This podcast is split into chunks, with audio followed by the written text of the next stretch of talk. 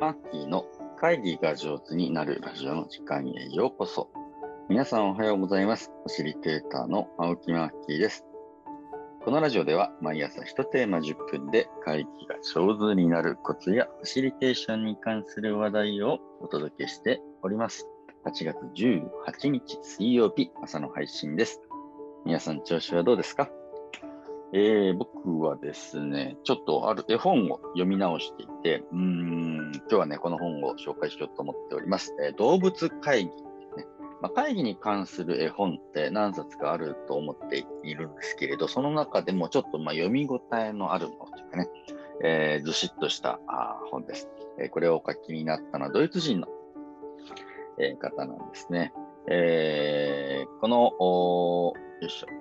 エーリヒ・ケストナーさんという方が、あの戦後すぐですね、第二次世界大戦の、まあ、ほぼ直後にお書きになられた、あまあ、戦争の反省ですね、ナチスドイツで、えーたくさんのね、えー犠牲者が出た後に、うん、ドイツでお書きになられた本なんですけども、ものすごい面白い本で、まあ、あ岩波子供の本ってね、このシリーズから出てるんですけれど、ぜひ皆様に、えーご紹介したいなと思っております。あの、絵本って面白いですね。あの、子供にもやはりわかるようにして、こう書いてえーいく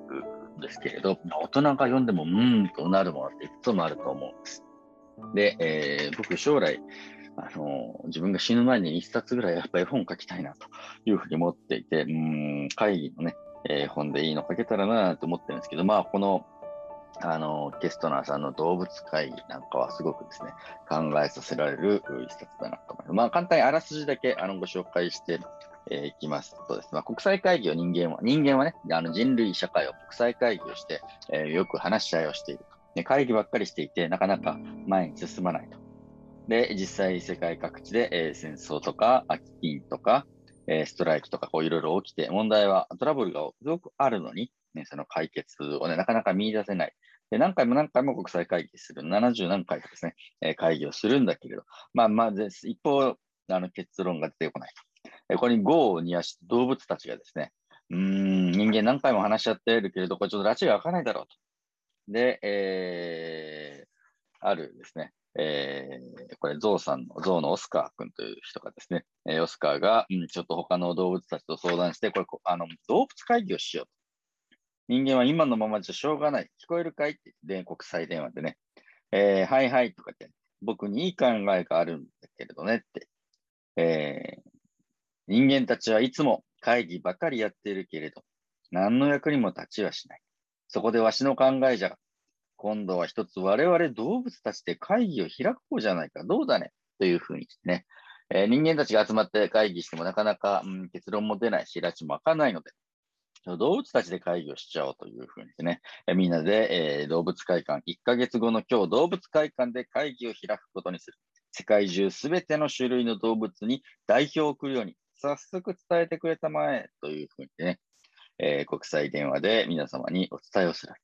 えすると、動物たちがですね、え伝言ゲームみたいな、1ヶ月の今日動物会議、動物会館で会議だ。2ヶ月の今日動物会館で会議だというね、えトナカイや鳥やあシマウマやダチョウが、うん、いろんな人とね、いろんな種族の、うん、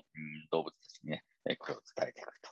で、えーみんなが、あよし、じゃあ1ヶ月後の今日集まるぞというふうにしてね、えー国際会議出かけていくわけなんですね。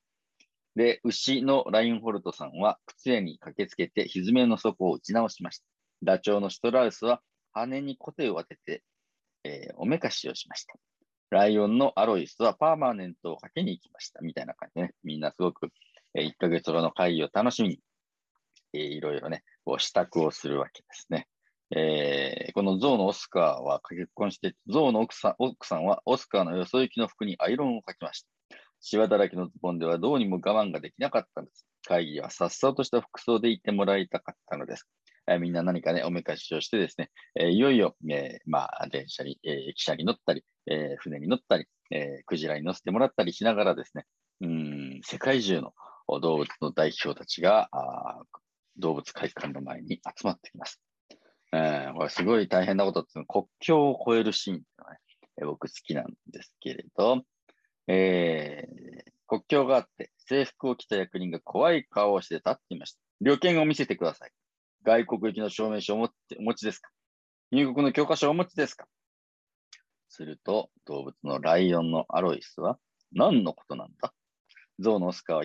行ってみようじゃないかというふうに近寄ってきて、虎とワニと一緒に記者から降りて役人たちの方に近づいてきました。役人たちがわーっと飛んでいきました。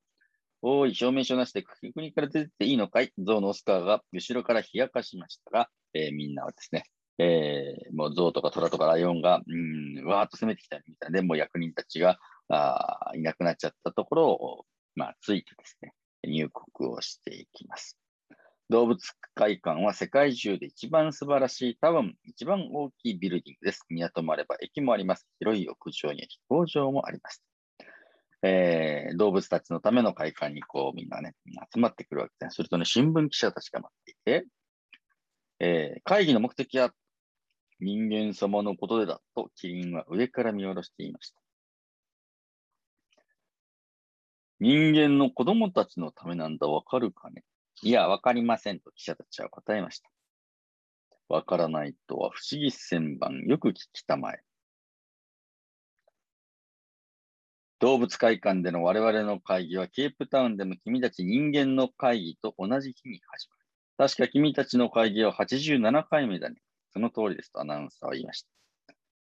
えー、確かあなたたちの方は1回目ですね。そうだ。最初で、しかもこれが最後だ。と言って、ゾウはこの1回の会議でね、動物会議はもう結論を出すぞという短時間でね、えー、会議の結論を出すつもりだというのを宣言をする。結構ね、あの難易度の高い会議だと思うんですけどですね、えー、会議の始まりが近づくにつれて、その準備でみんな大忙しです。みんなね、会議の支度をします。鳥たちは音楽堂で開会式の歌の練習をしました。キツツキがタクトを取りました。自分では声がいいつもりのクジャクもみんなと一緒に歌おうとしました。それでちょっとごたつきましたが、しまいにクジャクは立派な羽を広げて出ていきました。まあ、いろいろね、えー、こう会議の開催に向けて直前の準備をどんどんしていきます。で、えー、様々な準備を経た後、やっぱりね、おあの人間の子供たちのためにこの人たちは話し合いをしようとしてる子供が不在だということに気がつくんだね。えー、なので、人間のおいろんな人種の子供たちの代表にちょっと座ってもらおうというふうにして、えー、様々な、ね、人種の、ね、白人の人もいれば、中国系の人もいれば、えー、スキモーの人もいればというふうにしてね、えー、いろんなあ民族の子供たちに、まあ、あの会議にご招待して座ってもらって、えー、一同集まるわけです。え人間の子供のためにといってあらゆる動物の種族の代表と子供たちの代表が一堂に会する会議をする。で、呼びかけをしたゾウのオスカーは鼻で鐘を振って叫びました。まず最初は白熊のパウル君と言ってですね、えー、パウルさんを指名をするわけです。皆さん、私は多くの言葉を費やそうとは思いません。人間みたいに多くの言葉を費やすなんて意味のないことです。おまけに風邪をひいていますので、今日ここに我々が集まった人間の子供たちのためであります。なぜか。それは人間が一番大事な務めをおろそかにしているからであります。我々は戦争や貧困や革命が二度と起こらないことを要求します。みたいな感じでね、どーっとみんなで拍手をしたりして。まあ、この、うん、国際会議、動物会議ですね、えー、どういうことを要求するのかというふうなことをこう整えて、えー、人間たちの87回目の会議の皆さんにお願いしたいのは平和のための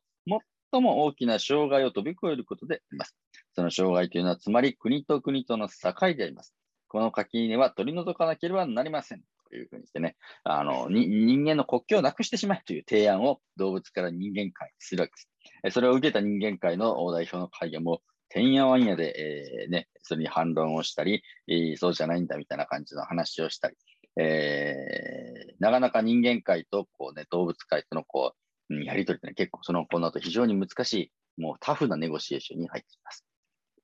で、えー、そのタフなネゴシエーションの結果どうなったかっていうと、すごい恐ろしいことなんですけど、え、動物たちは子供たちをですね、え、ある種、まあ、人質に取るんだね。えー、人質に取るというのはね、非常にあの乱暴な、えー、やり方ではあるんですけど、まあ、一緒に子供たちと遊ぶ場所に行っちゃう、ね。で、世界中の家から子供がいなくなって、動物たちと遊んでるワンダーランドみたいなところに、えー、行って、一日中朝から晩まで、えー、子供遊びっぱなしで非常に楽しく過ごし、動物たちは子供との触れ合いをするみたいな感じで、夢のような空間に。えー、大人たちは政治家も含めて、あ自分の大事な子供たちがいなくなってしまったというふうにしてね、えー、残念に思って、うん、動物たちとの協定書みたいなものにこうサインをすると。最後に合意した項目は、えー、まあ、こんな項目、5つの項目かな。我々国々の代表は次のことを誓う。1、すべての国境をなくす。2、軍隊と大砲や戦隊、戦車をなくし、戦争はもうしない。3、警察は弓と矢を備えてよい。警察の務めは学問が平和のために役立っているかどうかを見ることになる。4、政府の役人のと書類の数はできるだけ少なくする。5、子供をいい人間に育てることは一番大事な難しい仕事であるから、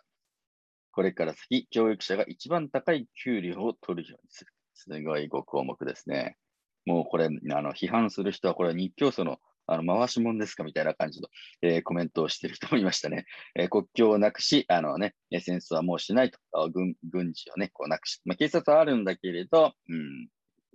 その装備は最小限にして、役人と政府、政府の役人と書類の数はなるべく少なくして、教育者が一番高い給料を取るようにする。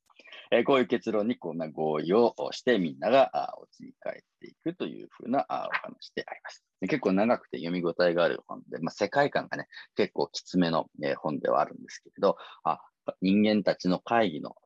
やる様子とかですね、えー、そこで本質を見失っていく様みたいなのもよく書かれているなというふうに思っていて、うん、個人的には結構ね、気に入ってる本であります。えー、というわけで今日は、え、動物会議、えー、本を紹介させていただきました。あの、もう、新しい本として売ってないみたいな、ちょっと古本屋さんで、ね、見つけていただくような感じですけど、今だったらなんかメルカリとかですね、え、いくつかの、えー、古本サイトで、えー、チェックできるようなので、もし興味がありましたら、えー、読んでいただければと思います。エーリヒ・ゲストさんが書いてくださった動物会議という本の紹介でありました。皆様どうぞ良い一日をお過ごしください。ファシリテーターのマキでした。